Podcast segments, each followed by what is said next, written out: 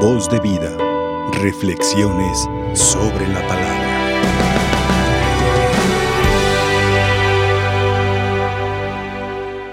Muchas personas se preguntan si es válida la misa a través de la radio, si es válida la misa a través del internet, si es válida una misa ya grabada, si es válida la misa a través de la televisión.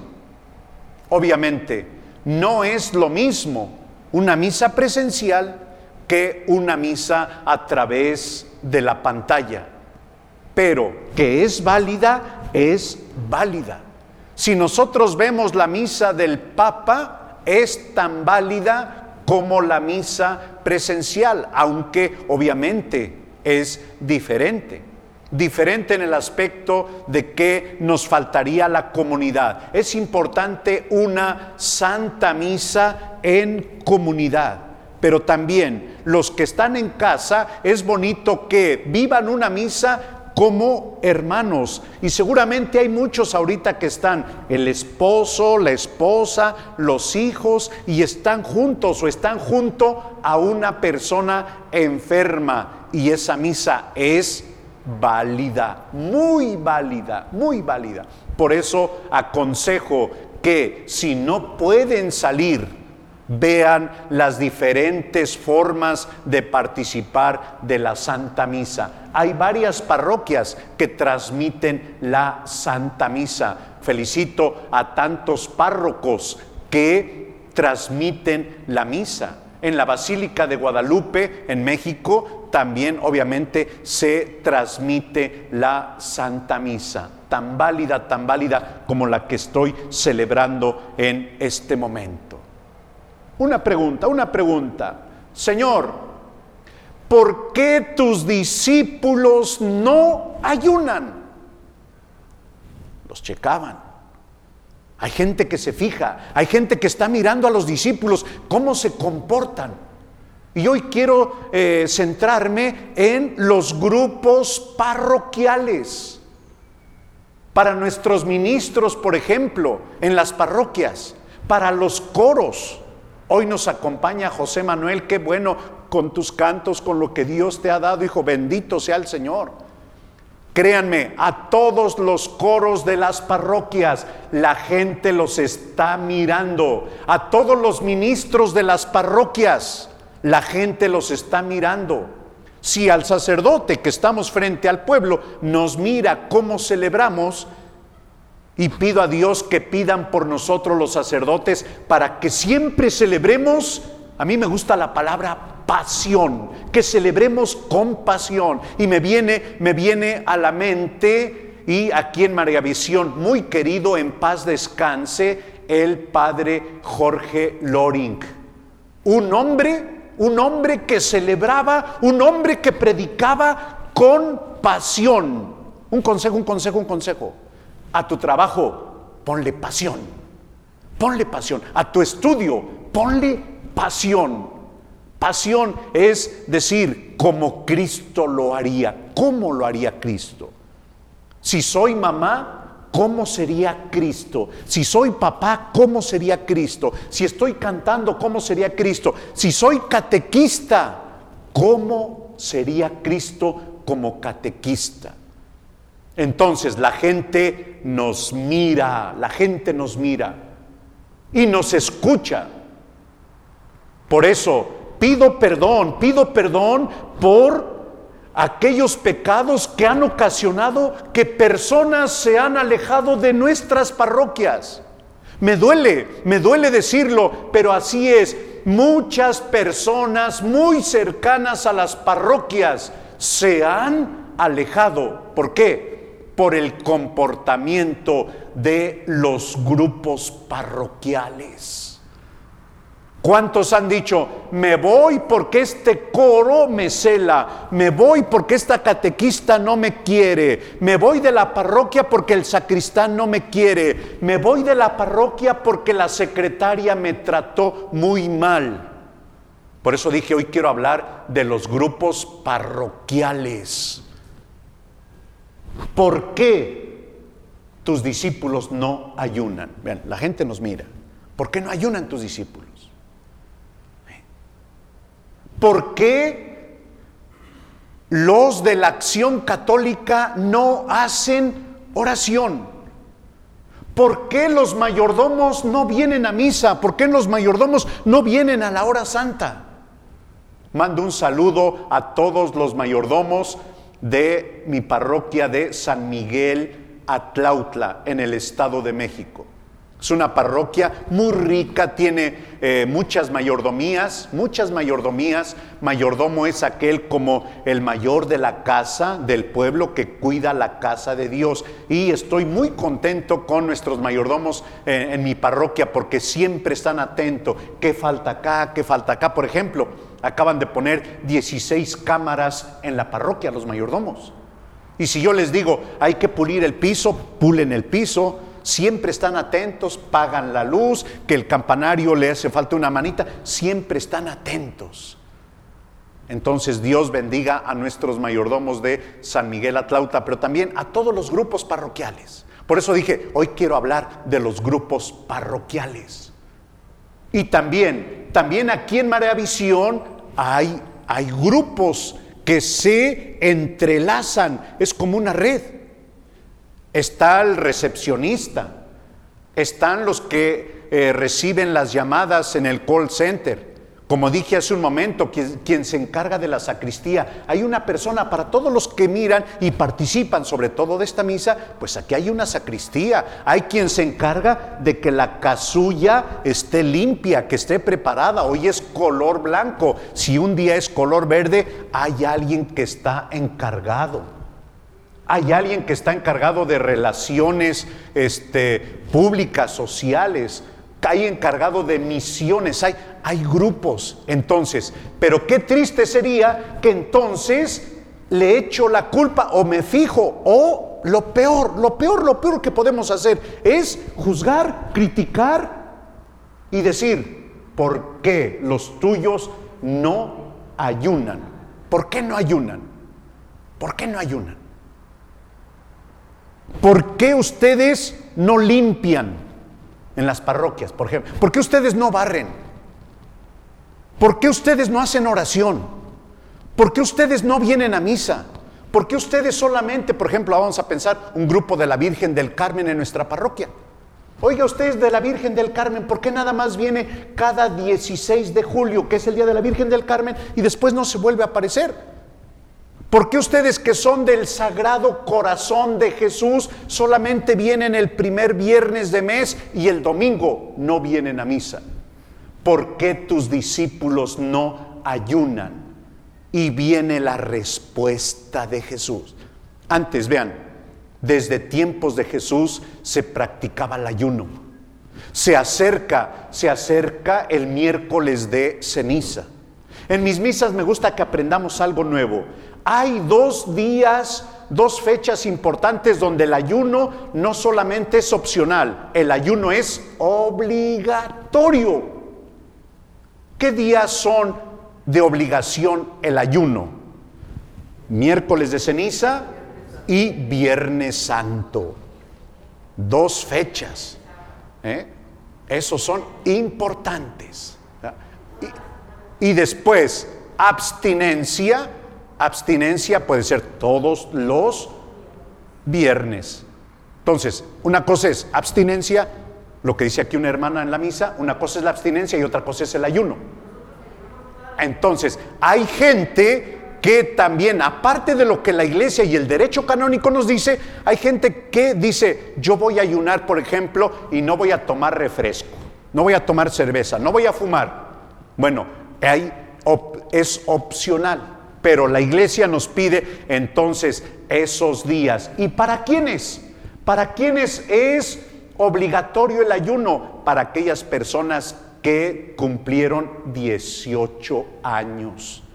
Hasta los 59 años. El que tiene 60 años ya no está obligado a ayunar. ¿Por qué? Porque no es, atención, atención, escuchen esto, el ayuno no es una autoflagelación, hacerme daño.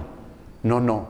Si una persona está enferma o una persona que tenga problemas neurológicos, una persona que tenga problemas mentales, no está obligado para ayunar una persona enferma. Ahorita hemos pedido por algunos enfermitos, por ejemplo, por mi prima Imelda, que Dios, tengo fe, que Dios la va a ayudar en su segunda operación de su cerebro, de su cabecita, ya es grande, cuarenta y tantos años, no tan grande, entonces ella no está obligada a ayunar, no está obligada.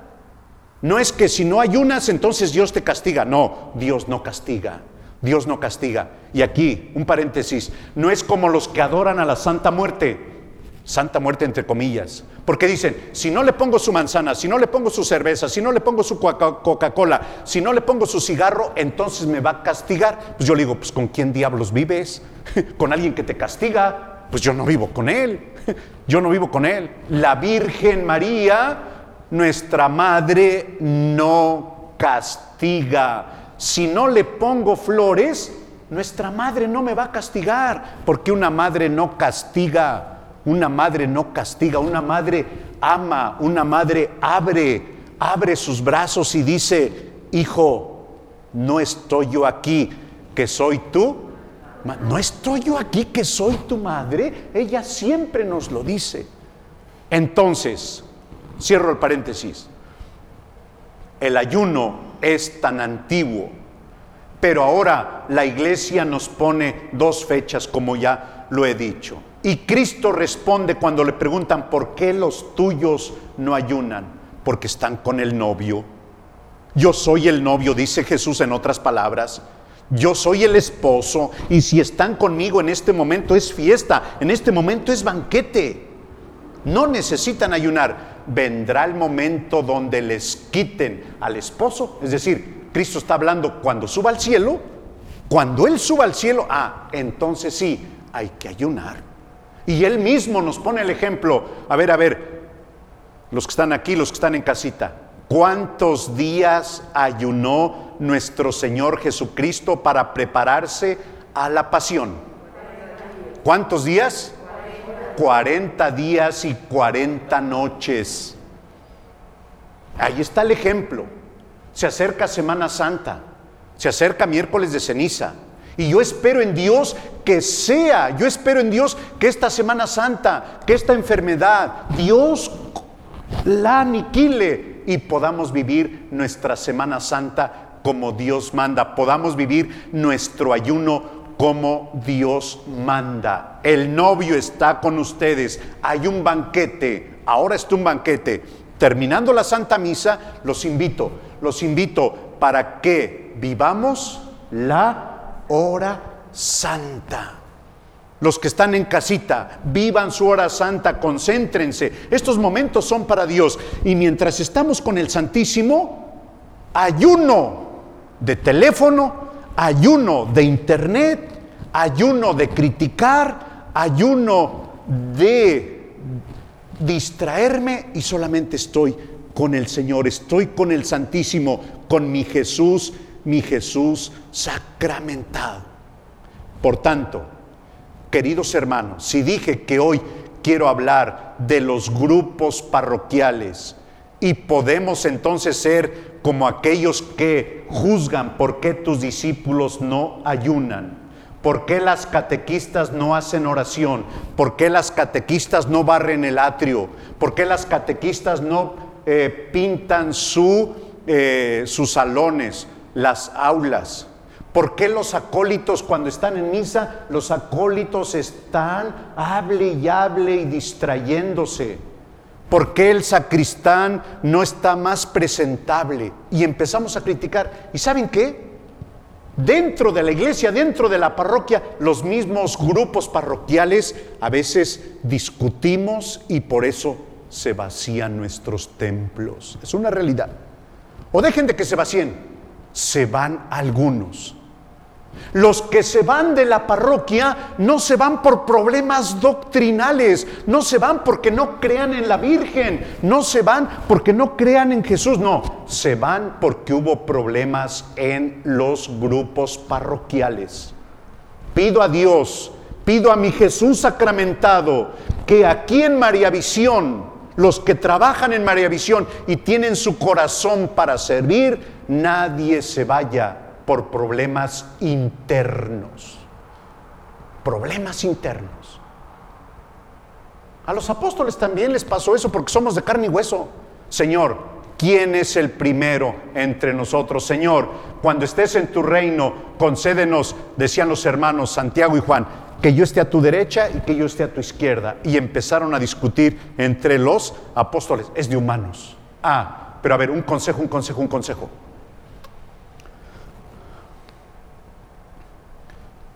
Antes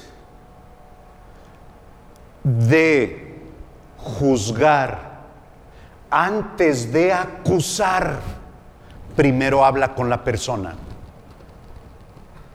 No acuses a tu mamá ante las demás, ante las tías. Primero habla con mamá si se ha equivocado. No acuses a tu hija, a tu hijo ante los demás si antes no has hablado. Esto, miren, escuchen, si estoy hablando de los grupos parroquiales, pasa mucho esto, mucho, mucho, mucho. Mucha gente acusa al sacerdote ante el obispo antes de hablar con el sacerdote. Invito a aquellas personas que han juzgado al sacerdote de una manera injusta. Invito a aquellas personas que han organizado grupos para correr al sacerdote de la parroquia y eso duele antes de hablar personalmente con el sacerdote. Duele. O aquellos que acusan al obispo sin hablar con Él primero. Qué triste si abrimos en internet y cuántas personas juzgan sin saber, sin sentido, al sumo pontífice, al papa.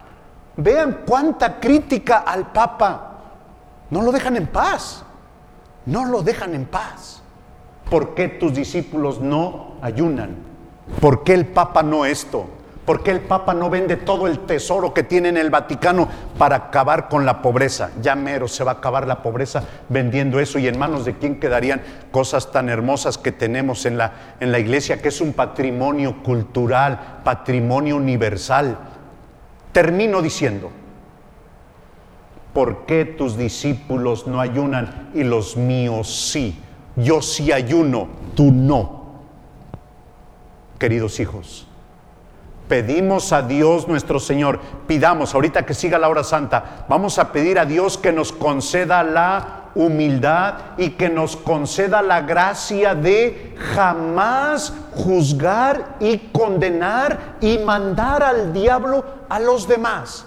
Y si algún día, tú que me escuchas, si algún día algún integrante de los grupos parroquiales se han ido por tu culpa, pídele a Dios perdón. Si algún día en tu familia tu hija se ha ido por tu culpa, pídele a Dios perdón. Si algún día tu nuera, si algún día tu yerno, si algún día tu primo no llega a tu casa por tu culpa, pídele a Dios perdón.